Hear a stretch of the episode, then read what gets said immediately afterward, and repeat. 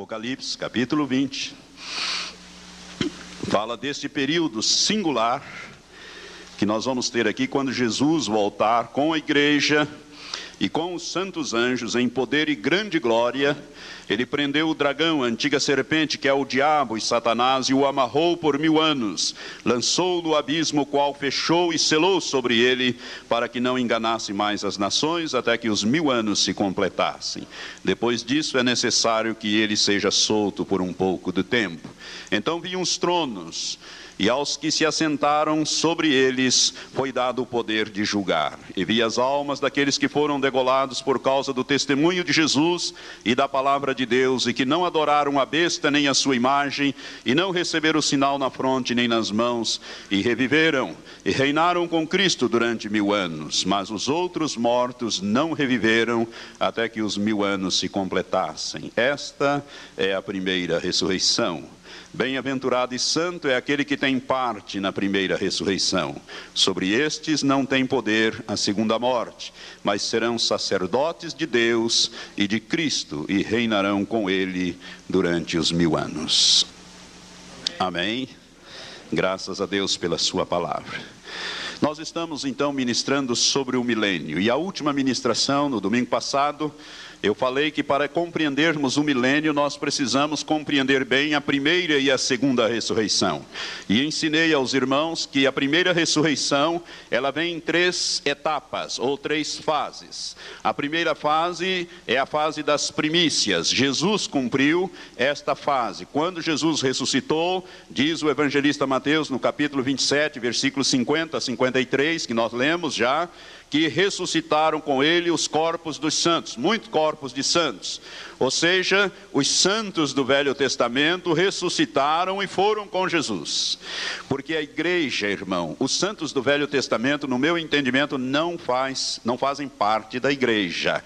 A igreja é um mistério que esteve oculto através dos séculos e foi somente revelada quando os judeus, perante Pôncio Pilatos, rejeitaram o Messias e disseram crucifica-o. Ali Deus fez parar a história profética dos judeus, que nós estudamos quando falamos das 70 semanas proféticas. Deus fez parar ali na 69 semana de anos proféticos. Ele fez parar a história profética dos judeus ali e ficou uma semana de anos proféticos para trás para voltar a tratar com os judeus, e fez abrir ali um parêntese para revelar um mistério que esteve oculto nos séculos, que é a igreja, fruto da graça, igreja que é o corpo de Cristo. Então ele fez revelar a igreja. Quando a igreja estiver completa, Jesus virá buscar os seus e Deus volta a tratar com os judeus. Para isso, Deus já está colocando os judeus lá na sua pátria, recriou o Estado de Israel, tem trazido os judeus para lá, porque está chegando a época dele voltar a tratar naquela última semana que nós já falamos. A igreja, portanto, só pertence à igreja aqueles que vieram depois de Cristo. Os que vieram antes, os, os, os patriarcas, Abraão, Isaac, Jacó, Davi, todos esses ressuscitaram com Cristo, sendo ele as primícias.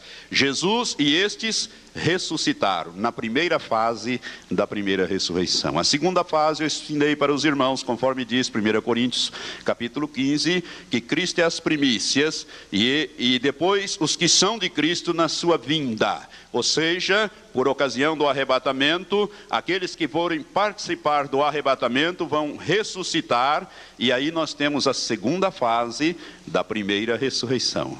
Jesus com os patriarcas é a primeira fase. A segunda fase é o arrebatamento da igreja, os que vão participar do arrebatamento da igreja e que morreram em Cristo esperando isto. Esses vão ressuscitar. Nós, os que estivermos vivos, seremos transformados. E os dois grupos juntos subiremos a encontrar o Senhor nos ares. Aí encerra a segunda fase da primeira ressurreição. E a terceira fase da primeira ressurreição vem nesse texto que nós acabamos de ler.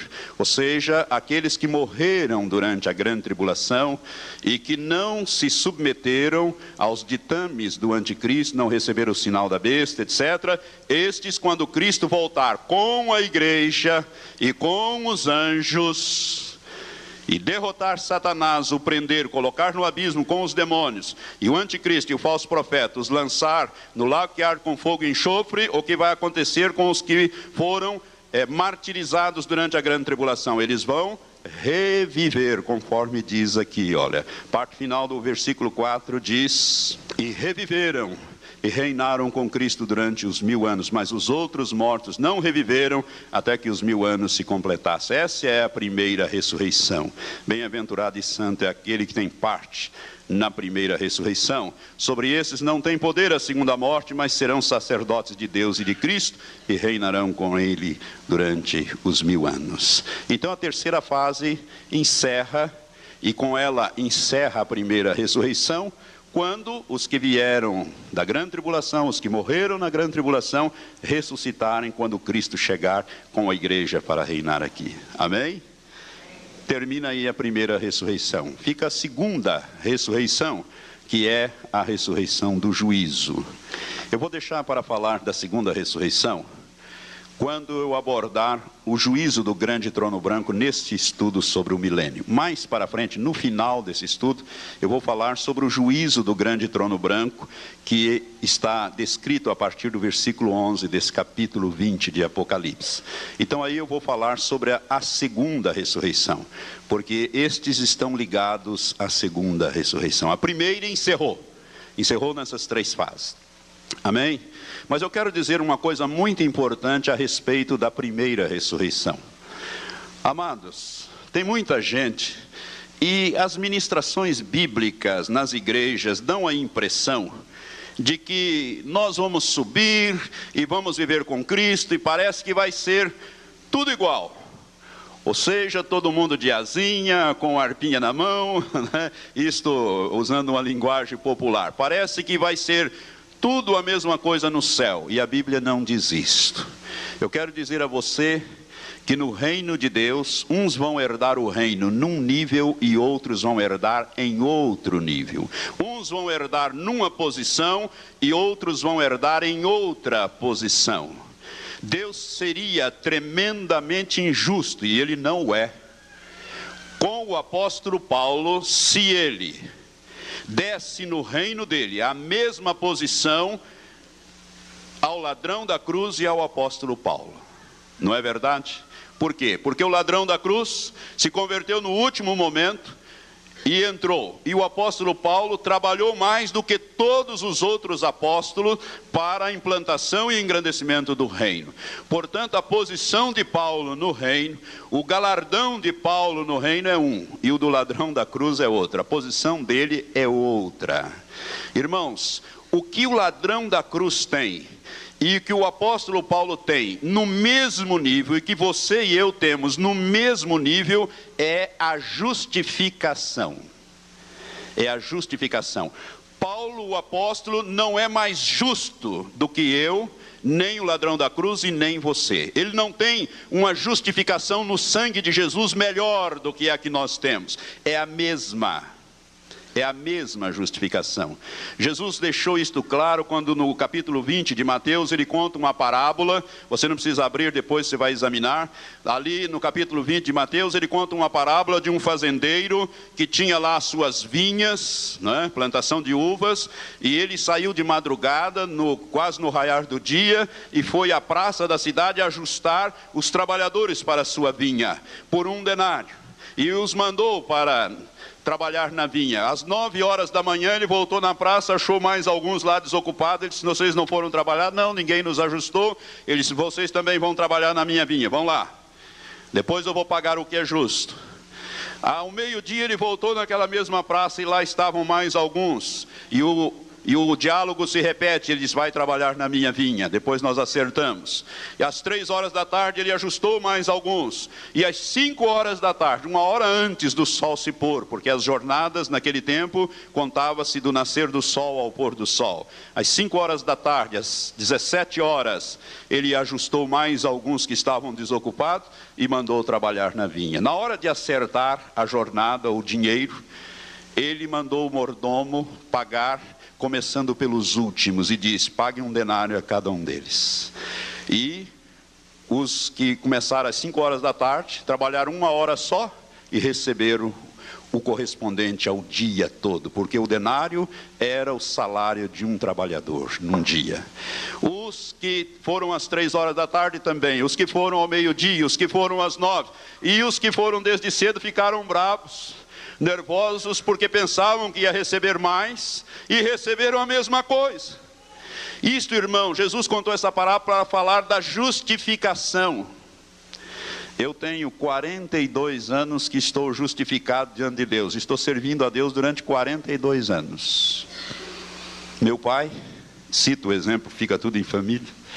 Meu pai se converteu 21 dias antes da sua partida já com cinquenta e tantos anos.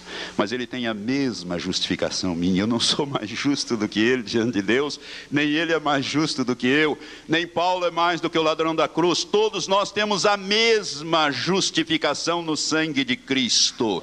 Mas galardão não. Galardão é outra coisa. Galardão está ligado ao trabalho que você faz na no reino de Deus, aquilo que você faz no reino de Deus. Por isso que estamos convocando a igreja e colocando para interceder, para trabalhar, para evangelizar, porque você não pode deixar o seu talento escondido. Você tem que colocá-lo porque você vai ter galardão. Veja bem, o galardão é diferente, e galardão fala de posição no reino posição no reino. Justificação todos têm a mesma, todos foram justificados pelo sangue de Jesus. O sangue de Jesus não vale mais para Paulo e menos para mim, vale do mesmo jeito. Tem o mesmo peso para a salvação do apóstolo Paulo e tem o mesmo peso para a salvação de Valtenir ou a salvação daquele ladrão da cruz. A justificação é a mesma. Todos nós fomos justificados pelo sangue de Jesus, aqueles que nasceram de novo, naturalmente, eu estou falando. Mas galardão é outra coisa. E isto precisa ficar bem claro, porque a Bíblia fala destas coisas. Irmãos, os vencedores, e eu gostaria agora que você fosse comigo lá em Mateus capítulo 13. Jesus fala conta aqui uma parábola tremenda no capítulo 13 de Mateus. Ele fala da parábola do semeador, para explicar algumas coisas importantes para nós nesta noite. Jesus, no capítulo 13, ele conta esta parábola. Aliás, Jesus falou, contou duas parábolas e explicou. As duas únicas parábolas que Jesus explicou, o sentido, são a parábola do semeador, esta, e a parábola. É, Jesus também explicou a parábola, está me faltando o nome agora, do joio e do trigo. Obrigado, irmão. A palavra do, a palavra do joio e do trigo, ele explicou essas duas parábolas. Jesus começa assim, no versículo 3 do capítulo 13 de Mateus. E falou-lhe muitas coisas por parábola, dizendo: Eis que o semeador saiu a semear. E quando semeava, uma parte da semente caiu à beira do caminho, e vieram as aves e a comeram. E a outra parte caiu em lugares pedregosos, onde não havia muita terra, e logo nasceu, porque não tinha terra profunda. Mas saindo o sol, queimou-se, por não ter raiz, secou-se. E outra caiu entre os espinhos, e os espinhos cresceram e a sufocaram. Mas outra caiu em boa terra e dava fruto. Observe que a palavra é no singular, refere-se ao fruto do Espírito de Gálatas, capítulo 5, versículos 22 e 23. Dava fruto um a cem, outro a sessenta e a outro a trinta por um. Quem tem ouvidos, ouça. Versículo 18, Jesus vai esclarecer ou explicar esta parábola. Ele diz: Ouvi, pois, a parábola do semeador. A todo que ouve a parábola do reino e não a entende, vem a palavra do reino e não a entende, vem o maligno e arrebata o que foi semeado no coração. Este é o que foi semeado à beira do caminho é aquela pessoa que ouve, não entende e Satanás vem através dos demônios e tira a palavra. Ou seja, essa semente não chega a geminar. Ela não chega a geminar, a geminar. Fica, ela não frutifica, ela não nasce outro tipo de solo Jesus vai falar agora no versículo 20. E o que foi semeado nos lugares pedregosos, isto é, com pedregulhos, com pequenas pedras, este é o que ouve a palavra e logo a recebe com alegria, mas não tem raiz em si mesmo, antes é de pouca duração, e sobrevindo a angústia e a perseguição por causa da palavra, logo se escandaliza. Amados, existem pessoas que nasceram de novo, mas vindo as perseguições, vindo os problemas, as dificuldades, abandonam a Jesus, o reino de Deus, e vão embora, seguindo os seus caminhos. A planta, para crescer para cima, ela precisa crescer para baixo. Então, essas pedras aqui simboliza a falta de libertação na vida das pessoas. Precisa tirar essas coisas erradas da vida dele, né, para que ele possa crescer, as raízes fincar para baixo, para que ele possa crescer então para cima. Né? Sem isto, o que vai acontecer é que quando vierem as perseguições, a angústia, enfim, por causa da palavra de Deus, ele abandona, escandaliza e vai embora. Ele morre, espiritualmente falando. Versículo 22: E o que é semente, e o que foi semeado entre os espinhos, este é o que ouve a palavra, mas os cuidados deste mundo e a sedução das riquezas sufocam a palavra. Tem um terceiro grupo de solo, de coração, que aceita, ouve, a palavra cresce, mas com com a palavra também cresce, crescem a, a, a, as seduções das riquezas, os deleites do mundo. Tem pessoas que querem servir a Deus e servir o mundo, quer servir a Deus e o diabo, servir a dois senhores. Jesus disse que isso é impossível. Ele disse em Mateus 6: Não podeis servir a dois senhores. O resultado é que esta pessoa não produz o fruto do Espírito e ela fica infrutífera. E ficar infrutífera é a mesma coisa que não produzir nada, é reprovado diante de Deus. Agora veja o quarto tipo de solo, versículo 23. Mas o que foi semeado em boa terra, este é o que ouve a palavra e a entende, e dá fruto, no singular novamente, fruto e a um produz 100, outro 60 e outro 30. Se você observar então, não quer dizer que não existe espinho, não quer dizer que não existe provações para este que vai frutificar. Existe sim, mas essas coisas não vai impedi-lo de crescer de uma tal maneira que ele vai frutificar.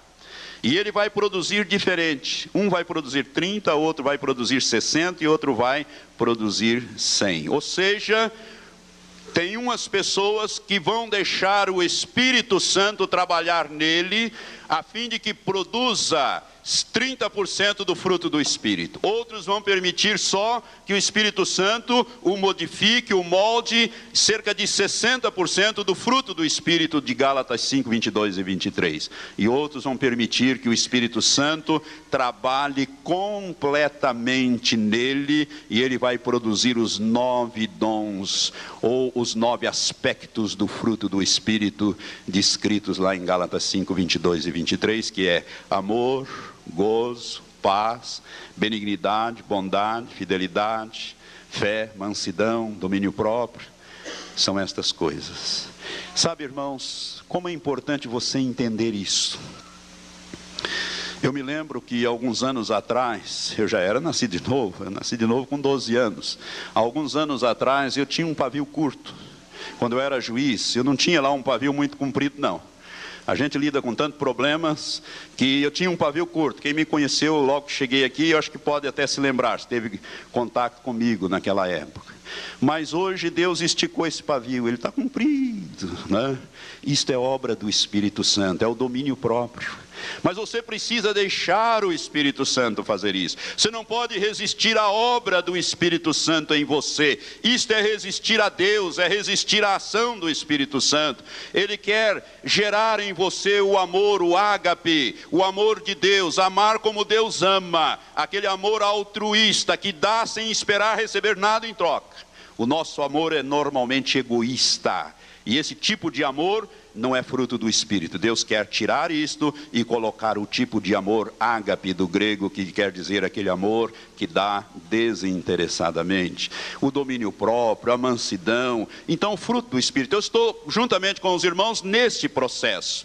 E nós que compreendemos isso, por isso, ó, o que ouve a palavra e a entende e cede à ação do Espírito Santo, você vai se tornar um vencedor, vai produzir 100% e vai ser arrebatado. Desde que você deixe o Espírito Santo torná-lo um vencedor. Lembra quando eu falei de Apocalipse 12 sobre o arrebatamento da igreja? Aqueles que venceram, aqueles que venceram, diz lá o capítulo 2 e 3 de Apocalipse. Aquele que vencer eu farei isto, aquele que vencer eu farei aquilo, aquele que vencer eu farei aquilo outro. Ou seja, é é, é uma mensagem, irmão, são, são sete partes de uma só promessa, uma promessa dividida em sete partes. E a última, Jesus diz à igreja de Laodiceia: O que vencer se assentará comigo no meu trono, assim como eu venci e me assentei com meu Pai no seu trono. Mas é só os vencedores, não tem nada para os perdedores ali, naquelas sete cartas, as sete igrejas, que simbolizam a igreja num todo ou em todas as suas eras. Então é para o vencedor. Qual é o vencedor? Aquele que deixa o Espírito Santo trabalhar nele, para ele não produzir as obras da carne, mas sim o fruto do Espírito, que mais para frente nós vamos ler. Você está me entendendo? Tem uns que vão produzir 30, outros 60 e outros 100. Os 100%, no meu entendimento, são os que vão participar do arrebatamento da igreja. Ah, pastor, mas então vai ser difícil é, participar do arrebatamento da igreja. Não, irmão, não vai ser difícil, não será difícil e não é difícil. O Espírito Santo foi te dado para quê? Ele habita em você para quê? Para te transformar, para te moldar na imagem do Filho Jesus Cristo, a fim de que ele seja o primogênito entre muitos irmãos. A família de Deus tem um filho padrão, tem um filho padrão, e o filho padrão é Jesus Cristo. E Deus quer todos moldados na imagem do seu Filho Jesus Cristo. E para isso ele nos deu o seu Espírito Santo. Basta você não resistir à ação do Espírito Santo. Quando nós pregamos, Deus está falando com você, o Espírito Santo está testificando, o Espírito Santo está falando com pessoas aqui que você precisa limpar certas áreas. Sabe que não é fácil a limpeza. Vamos voltar à figura que Jesus usa, lá em João capítulo 15. Abra lá em João capítulo 15. Jesus usa uma figura ali muito importante para falar a respeito dessas coisas que eu estou abordando aqui. E no versículo 16, Jesus diz assim: Vós não me escolhestes a mim, eu vos escolhi a vós e vos designei para que vades e deis fruto. Olha o fruto no singular novamente, não é frutos, mas sim fruto, porque se refere ao fruto do Espírito para que vades e deis fruto, e o vosso fruto permaneça, a fim de que tudo quanto pedirdes ao Pai, em meu nome ele vô-lo conceda. Veja bem, Jesus diz aqui no capítulo 15, começando, ele diz: Eu sou a videira verdadeira e o meu pai é o viticultor. Toda vara em mim que não dá fruto, ele a corta, e toda vara que dá fruto, sempre no singular, ele a limpa para que dê mais fruto.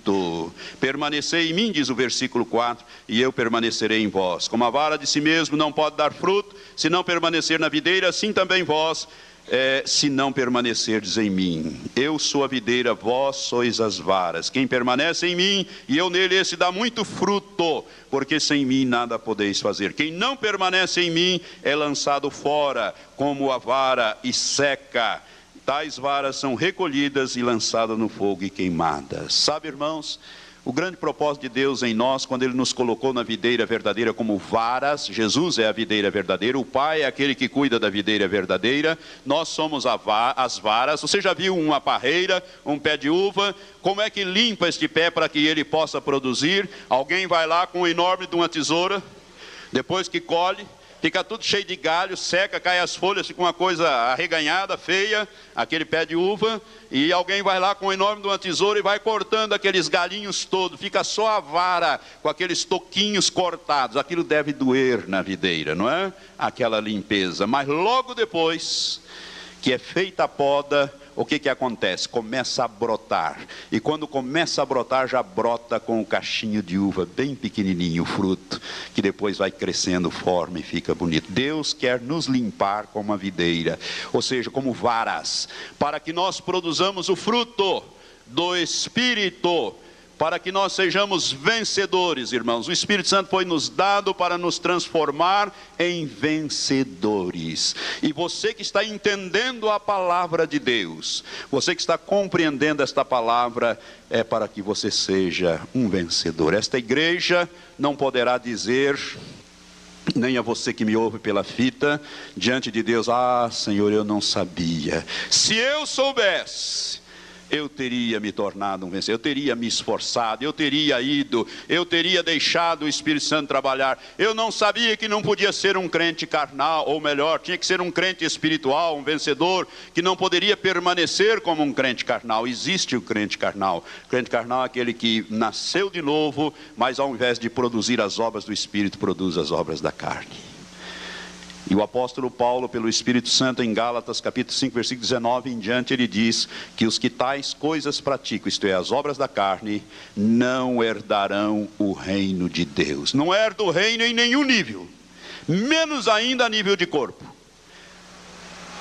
Por isso, o crente não pode ser carnal. O Espírito Santo habita nele exatamente para transformá-lo, para fazê-lo frutífero. Amém? Você está me entendendo? Então, os 100% aqui da parábola de Jesus é aquele grupo dos vencedores, e os 60%, aqueles que não deixaram o Espírito Santo transformá-lo completamente. Aqueles que deixaram que Satanás mantivesse, mantivesse-os ali presos em algumas dessas coisas mencionadas em Gálatas 5, versículo 19 em diante, que são as obras da carne. Ao invés de produzir o, o fruto do Espírito, ele produziu as obras da carne. Os 30 e 60 estes não vão subir no meu modo de ver, vão permanecer aqui e vão passar pela grande tribulação. E é por isso, irmão, que quando nós lemos aqui o Apocalipse, se você prestar atenção, você, se você prestou atenção nesses estudos, você já percebeu que Jesus veio primeiro e arrebatou a igreja. Depois ele veio com a igreja e, o santo, e, e os anjos. E aí então, aqueles que ficaram para trás, aqueles que passaram pela grande tribulação, é que vão ressuscitar. Mas a posição deles não é mais corpo. Por quê? Porque o corpo de Cristo já está completo, já foi e já voltou para reinar com Cristo aqui. A posição desses que ressuscitam por último, na terceira fase da primeira ressurreição, não é a posição de corpo. Quer ver? Eu vou mostrar isso dentro do livro do Apocalipse. Abra lá no capítulo 7 do livro do Apocalipse. A partir do versículo 9, nós lemos sobre aqueles mártires na glória que vieram da grande tribulação. E um dos anciãos me perguntou: Esses que trajam as compridas vestes brancas, quem são eles e de onde vieram? Respondi-lhe: Meu senhor, tu sabes. Disse-me ele: Estes são os que vêm, ou os que vieram da grande tribulação, e lavaram as suas vestes e as branquearam no sangue do Cordeiro. Por isso estão diante do trono de Deus e o servem de dia e de noite no seu santuário. E aquele que está assentado sobre o trono estenderá o seu tabernáculo sobre ele. Eles nunca mais terão fome, nunca mais terão sede, nem cairá sobre eles o sol, nem calor algum. Por quê? Porque na grande tribulação morreram de fome, de sede, morreram assados pelo calor do sol. E o versículo 17 diz: Porque o cordeiro que está no meio, diante do trono, os apacentará e os conduzirá às fontes das águas da vida, e Deus lhe enxugará dos olhos toda lágrima. Se você prestou atenção, eles não fazem parte do corpo, não são não fazem misticamente uma unidade com Cristo, do qual é a cabeça. O cordeiro é símbolo de Jesus.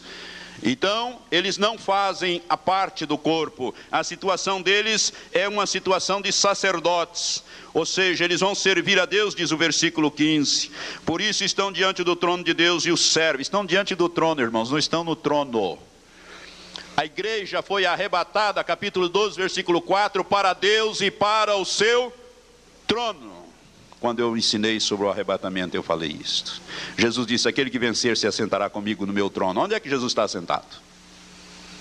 À direita, no trono de Deus. É lá que vão os vencedores, 100%. Está entendendo? Estes vieram depois, passaram pela grande tribulação, lavaram as suas vestes no sangue do Cordeiro, ou seja, sofreram aqueles tormentos terríveis, e Deus vai estender sobre eles o seu tabernáculo, vão servir Deus no santuário, serão como no Antigo Testamento os sacerdotes e os levitas. É por isso que no capítulo, vamos voltar agora ao capítulo 20, que é o texto básico que nós estamos olhando. E ele diz aqui, O final do versículo 5 do capítulo 20 de Apocalipse diz: E reviveram e reinaram com Cristo durante os mil anos, mas os outros mortos não reviveram, até que os mil anos se completassem. Esta é a primeira ressurreição. Bem-aventurado e santo é aquele que tem parte na primeira ressurreição. Sobre esse não tem poder a segunda morte, mas serão o que? Sacerdotes de Deus e de Cristo. Não serão corpo de Cristo, serão sacerdotes de Deus e de Cristo e reinarão com ele os mil anos. Estes são os 60%, não foram 100% vencedores. Portanto, não são corpo de Cristo, serão sacerdotes. Estarão no tabernáculo, Deus estenderá sobre eles o tabernáculo. Mas você não precisa ser 60, você pode ser 100 você pode subir no arrebatamento. Irmãos, eu estou lhe dando uma revelação tremenda da palavra de Deus. Você não acha essa palavra por aí? Você não acha essa palavra. Por isso é que a quem é muito se é dado, muito se lhe pedirá. E a quem pouco se dá, pouco se lhe pede. A palavra de Deus diz isto. Então você está tendo uma revelação tremenda nesta noite. Veja bem, você está chamado, você foi chamado e você está sendo preparado para ser um 100% vencedor. E o que é ser 100% vencedor? Eu repito novamente é deixar o Espírito produzir em você o fruto do Espírito. Vamos ver o fruto do Espírito e as obras da carne? Para que isto fique claro para você, vamos lá em Gálatas então, capítulo 5. Livro de Gálatas vem depois, de 2 Coríntios vem o livro de Gálatas. A carta aos Gálatas, melhor dizendo, capítulo 5, o apóstolo Paulo, pelo Espírito Santo, ele fala aqui alguma coisa importante. Ele está escrevendo às igrejas da Galácia, ele não está escrevendo ao mundo, ele está escrevendo aos santos, os nascidos de novo, que habitavam a Galácia e para nós também. E a partir do versículo 16, ele diz assim: o versículo 18: Mas os que são guiados pelo Espírito, isto é, pelo Espírito Santo, mas se sois guiados pelo Espírito, não estáis debaixo da lei. Ora, as obras da carne são manifestas. Irmãos, carne aqui na Bíblia é corpo e alma aliados, que lutam contra o Espírito. É por isso que o apóstolo Paulo, escrevendo aos Romanos no capítulo 7, ele diz: Miserável homem que sou. O bem que eu quero eu não faço, o mal que eu não quero, que faço. Paulo está falando ali da luta que ele tinha da carne contra o seu espírito. Ou seja, o bem que ele queria fazer, ele não conseguia. O mal que ele não queria fazer, às vezes ele fazia. É por isso que em 1 Coríntios, capítulo 9, versículo 27, o apóstolo Paulo, escrevendo a respeito dele mesmo, ele diz: Eu esmurro o meu corpo e o submeto à servidão, para que depois de eu ter pregado a muitos, eu mesmo não venha a ficar reprovado. Ele falou isso, ele escreveu isto. Então nós temos que lutar contra a carne. Então veja aqui as obras da carne. Ora, as obras da carne são manifestas, quais são, diz o versículo 19: a prostituição, a impureza, a lascívia, a idolatria, a feitiçaria, as inimizades, as contendas, os ciúmes, as iras, as facções, as dissensões, os partidos, as invejas, as bebedices, as orgias e coisas semelhantes a estas. Será que nós não encontramos nada disso dentro das igrejas ditas evangélicas hoje? Hum? Encontramos, irmãos, infelizmente encontramos. Obras da carne. Quem é que produz obras da carne? O crente carnal. E o crente carnal é aquele que não deixa o Espírito Santo agir nele para moldá-lo na imagem de Cristo. Ele prefere produzir obras da carne. Eu não aceito isso, eu não quero. É o eu dele que comanda o tempo todo. Veja o que o Espírito Santo encerra através de Paulo, dizendo no versículo 21, né? Ele diz contra quais e, é, contra as quais os previnos e coisas semelhantes a estas contra as quais os previnos como já antes vos preveni que os que tais coisas praticam não herdarão o reino de Deus. Não herda nem o reino de Deus em nenhum nível. O reino de Deus amado é tudo o que Deus tem tudo o que Deus é. A terra faz parte do reino de Deus. Os céus faz parte do reino de Deus. Tudo que Deus criou, tudo que ele tem, tudo que ele é, faz parte do seu reino. E o crente carnal não herda sequer o reino de Deus em nenhum nível. Agora veja o versículo 22. Mas o fruto do Espírito, olha o singular novamente aí, fruto no singular. O fruto do Espírito, isto é, do Espírito Santo, é o amor, o gozo, a paz, a longanimidade, que é a paciência, a benignidade, a bondade, a fidelidade ou fé, a mansidão, o domínio próprio, quanto a essas coisas não há lei. E os que são de Cristo Jesus crucificaram a carne com as suas paixões e concupiscências. Se vivemos pelo Espírito, isto é, se temos a vida de Deus, gerados pelo Espírito Santo, andemos também pelo Espírito. Ou seja, vamos deixar que o Espírito Santo produza em nós o fruto do Espírito. Amém? Gozo, paz. Eu não posso entender um crente que não tem paz. Não posso entender. É falta do fruto do Espírito. Porque a Bíblia diz que Ele, Jesus, é a nossa paz. Você pode ter tribulação, no mundo tereis aflição, mas irmãos, nós temos aquele que é a nossa paz, que é o príncipe da paz. Nós estamos firmados. Isso é fruto do Espírito, é o Espírito Santo em nós. Por quê? Porque quando nós deixamos o Espírito Santo agir em nós, os nossos valores mudam, irmãos. Aquilo que dantes era importante deixa de sê-lo. E aquilo que antes parecia não ser, agora é importante. As coisas espirituais tomam verdadeiramente o primeiro lugar. Jesus buscai primeiro o reino de Deus, o reino de Deus para ser importante para nós. E quando nós somos carnais, não é o reino de Deus o importante em primeiro lugar para nós. São as coisas do mundo que são importantes para nós. Mas quando nós somos chamados mediante o novo nascimento, quando nós entramos no reino de Deus, Deus nos dá o seu Espírito Santo habitando em nós exatamente para trabalhar trabalhar conosco, para nos limpar, para nos podar. E Ele vai fazendo isso aos poucos, mas Deus sempre respeita o nosso livre-arbítrio. Por isso é que se você não quiser, Deus não faz. Ele respeita o seu livre-arbítrio. Só que você se torna responsável diante dele. Ao invés de você então produzir o fruto, você acaba produzindo obras da carne. Mas Deus não quer isso para você. Ele quer te arrebatar. Irmãos, estes estudos é exatamente para preparar você para o arrebatamento.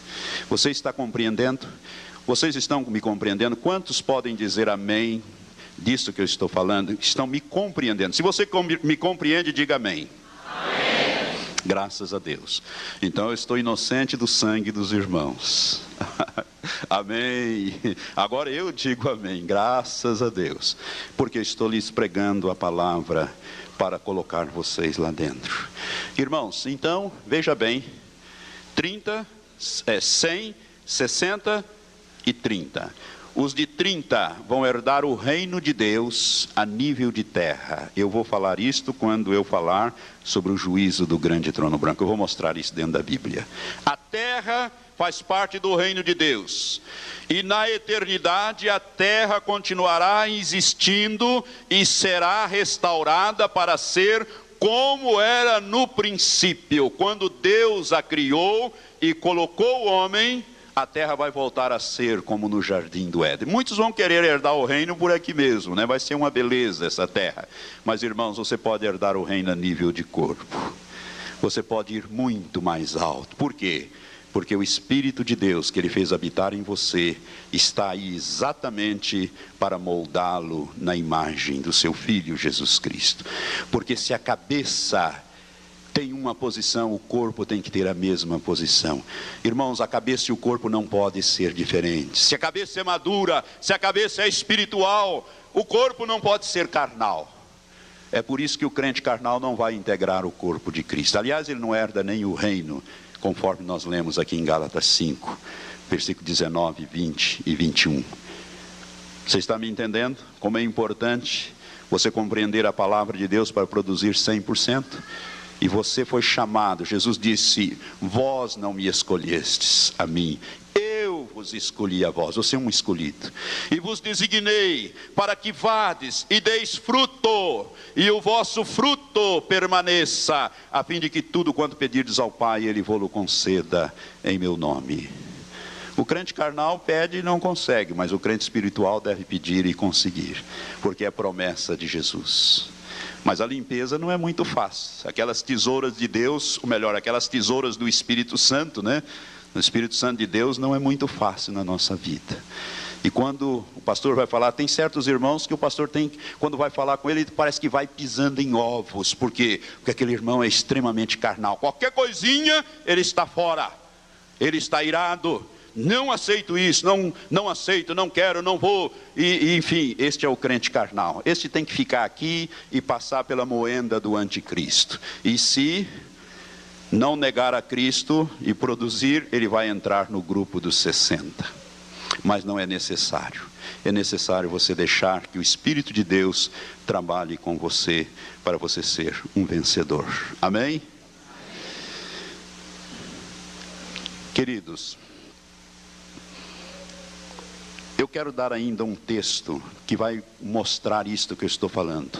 Abra comigo em 1 Coríntios capítulo 3. 1 Coríntios capítulo 3, o apóstolo Paulo, ao escrever esta carta à igreja em Corinto, a igreja de Corinto, irmãos, era uma igreja cheia de dons. O capítulo 1 diz: nenhum dom vos falta. Lá falava assim: língua, línguas, interpretação. Era, uma, era uma, um, verdadeiro, uma, um verdadeiro Pentecostes tinha profecia, tinha todos os dons operando na igreja de Corinto. Mas o capítulo 3 mostra que a igreja de Corinto era uma igreja carnal, porque havia muita dissensão, ciúme, inveja, contendas. A igreja era dividida, um dizia eu sou de Paulo, outro dizia eu sou de Pedro, outro dizia eu sou do Apolo, outro dizia eu sou de Cristo. E a igreja estava toda carnalizada. E o apóstolo Paulo, pelo Espírito, escreve esta carta. E para que você entenda o que eu quero dizer, eu vou ler a partir do versículo é, 6, Paulo dizendo pelo Espírito Santo: Eu plantei, Apolo regou, mas Deus deu o crescimento. De modo que nem o que planta é alguma coisa, nem o que rega, mas Deus que dá o crescimento. Ora, uma só coisa é o que planta e o que rega, e cada um receberá o seu galardão segundo o seu trabalho. Olha a palavra galardão aqui, ligada a trabalho, posição no reino, de acordo com o esforço que você fizer para o reino de Deus. Porque, diz o versículo 9, porque nós somos cooperadores de Deus, vós sois lavoura de Deus e edifício de Deus. Segundo a graça de Deus que me foi dada, lancei eu, como sábio construtor, o fundamento, e outro edifica sobre ele. Mas veja cada um como edifica sobre ele, porque ninguém pode lançar outro fundamento além do que já está posto, o qual é Jesus Cristo. Grave isto. O fundamento é quem?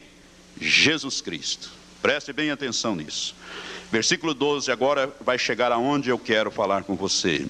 E se alguém sobre este fundamento, isto é, sobre Jesus Cristo na sua vida, se alguém sobre este fundamento levanta um edifício de ouro, prata, pedras preciosas, madeira, feno, palha, a obra de cada um se manifestará, pois aquele dia, que é o dia do julgamento, a demonstrará porque será revelada no fogo, e o fogo provará qual seja a obra de cada um. Se permanecer a obra que alguém sobre ele edificou, este receberá galardão. Se a obra de alguém se queimar, sofrerá ele prejuízo, mas o tal será salvo todavia, como que pelo fogo. Ou seja, não queima o fundamento que é Jesus Cristo. O fundamento, o fogo não consegue ir no fundamento, mas ele vai queimar para estabelecer o galardão. Agora veja bem, você pode construir a sua casa, que é a sua vida espiritual, usando três tipos de materiais. Você pode usar o ouro, a prata e as pedras preciosas. Você pode também usar um outro tipo de material que não vai resistir ao fogo, que é aqui citado no versículo 12: a madeira, o feno e a palha. E o fogo vai provar, e vai queimar até o fundamento.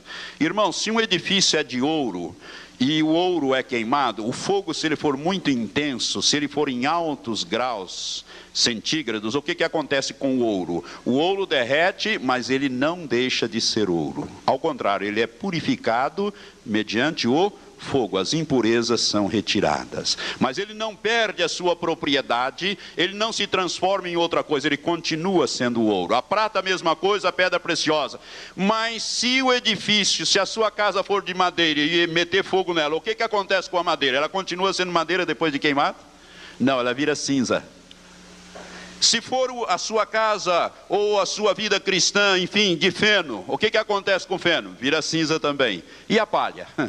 A palha então taca fogo, faz aquele fogaréu e vira tudo cinza. Então é você que vai edificar, é o problema do galardão que eu estou dizendo para você. Então veja bem, ao invés de você usar estes materiais que não resistem à prova de Deus, você usa os materiais que resistem para que você possa edificar a sua vida. E você vai ter 100, 60 ou 30, conforme o material que você estiver usando. Amém? Você está me entendendo? Veja como a Bíblia fala destas coisas. Vai chegar até o fundamento. Alguém vai ser salvo só pelo fundamento, ou seja, vai chegar lá e não vai ter galardão vai herdar o reino, então, num nível em que você não vai ter galardão, isto é, você não vai, você vai herdar o reino num nível que não precisa de galardão, mas para você ter a coroa da glória, você tem que ser um vencedor. Para você ser corpo de Cristo, no milênio vão bater o olho em você. Este é corpo de Cristo, ele traz a coroa da glória, suas vestes são as vestes talares do Cordeiro de Deus. Ele integra o corpo de Jesus, a posição dele é de trono, é de autoridade, ele reina sobre a terra e reinará sobre todo o reino de Deus. Oh, aleluias! A estes glorificou, vai ter a coroa de glória, mas o outro vai herdar o reino. Vai ser uma maravilha também pertencer a esse reino. Só que, porque é o reino de Deus, só que não terá aquela posição daquele outro. Por isso é que eu digo que o ladrão da cruz e o apóstolo Paulo vão ter posições diferentes no reino, irmãos. Creio que eu e meu pai também vamos ter diferentes posições no reino. Porque meu pai morreu sem quase nenhuma oportunidade de fazer galardão de trabalhar, de deixar o Espírito Santo trabalhar. Herdou o reino, né? porque logo depois da sua morte foi recolhido à casa do Pai. Creio que herdou o reino. Mas eu estou trabalhando na seara do Senhor há mais de 42 anos. Eu quero que você entenda isso. Eu estou dando esses exemplos familiares, essas coisas, para tornar claro para toda a igreja e para você que me ouve por estas fitas. Então, a primeira ressurreição virá em três partes e as pessoas vão ter posição diferenciada no reino de Deus. Davi vai ser rei aqui na terra. Depois que Jesus governar, ele vai reinar aqui na terra. Os judeus vão herdar o reino de Deus a nível de terra. Os mansos vão herdar o reino de Deus a nível de terra. Jesus diz: Bem-aventurados os mansos, porque eles herdarão os céus. Foi isso que Jesus disse? a terra. Está lá em Mateus 5, versículo 5. Eles herdarão a terra ou os céus? A terra. Vai herdar o reino, mas a nível de terra. Ah, pastor, eu não sabia disso. Eu creio que muitos não sabiam. Quantos de vocês não sabiam disso? Por gentileza, me levantem as mãos. Que nunca ouviram falar que poderiam herdar o reino em posições de. Pode levantar as mãos, não tenham medo, não. Uma grande parte. Quantos já sabiam disso? Não são muitos, mas uma boa parte, graças a Deus. Os irmãos estão me acompanhando há mais tempo aqui na igreja, porque eu já ministrei sobre isto. Então, irmãos, vale a pena nós deixarmos o Espírito Santo trabalhar em nós. Vale ou não vale? Nós estamos vivendo os últimos dias, já estamos na reta final, e somos a geração que não passará pela grande tribulação, porque vamos ser arrebatados. Ou seja, a última geração. Então, vale a pena você deixar o Espírito Santo de Deus te moldar completamente, no sentido de que você seja uma pessoa 100% guiada pelo Espírito Santo. Jesus era assim. Jesus disse: Uma comida eu tenho para comer que vós não sabeis. Perguntaram para ele: Mas que comida é esta? Alguém trouxe alguma coisa para ele comer? Ele disse: A minha comida é fazer a vontade daquele que me enviou. a sua comida tem que ser a fazer a vontade daquele que te deu tão grande salvação. Amém? A minha deve ser a mesma. Irmãos, eu estou neste mesmo, não, eu não alcancei. O apóstolo Paulo, quando ele fala em Filipenses, se não me engano, no capítulo 2, ele diz: Eu não julgo que eu tenha alcançado, mas de uma coisa faço, esquecendo-me das coisas que para trás fico, prossigo para o alvo da soberana vocação de Deus. Ele disse: Eu vou, eu quero alcançar esta ressurreição tremenda na posição de corpo de Cristo. E ele, eu creio que ele alcançou. E com ele centenas, milhares, milhões têm alcançado e vão alcançar esta posição. Para isso é que o Senhor tem mandado a palavra profética destes últimos dias. Para isso nós estamos gravando estas fitas que está circulando este país e até fora dele, e eu quero dizer que Deus está levantando muitos para pregar esta palavra. Graças a Deus por isso. Por quê? Porque o corpo de Cristo tem que estar completo. E o Senhor quer levar a igreja, mas Ele tem que lavar pela palavra. Por isso, a palavra de Deus, irmãos, é tudo para nós. Ela tem que nos limpar, ela tem que nos moldar, ela tem que nos escoimar de toda a mácula, ruga, coisas semelhantes à mácula, ruga. A igreja tem que estar santa e irrepreensível é a igreja que vai ser levada, que é o corpo de Cristo, a igreja madura, a igreja totalmente dominada e guiada pelo Espírito Santo. Esta é a igreja e você faz parte. Você foi chamado para ser um vencedor. Amém? Vamos ficar em pé. Pai, nós te agradecemos por esta palavra nesta noite. O Senhor está limpando esta igreja, Senhor, e também os que estão nos ouvindo, ó Pai, preparando-nos para a volta de Jesus. Senhor, nós queremos participar do teu reino a nível de corpo de Cristo. Por isso, Senhor, transforma-nos, molda-nos. Ó Senhor, gera em nós o fruto do teu espírito. Pai, nós queremos ceder inteiramente a nossa vontade vontade, a tua vontade, para que, Senhor, de acordo com a tua vontade, sejamos preparados para a vinda de nosso Senhor. A nossa oração é Maranata, ora vem, Senhor Jesus. Amém, Senhor.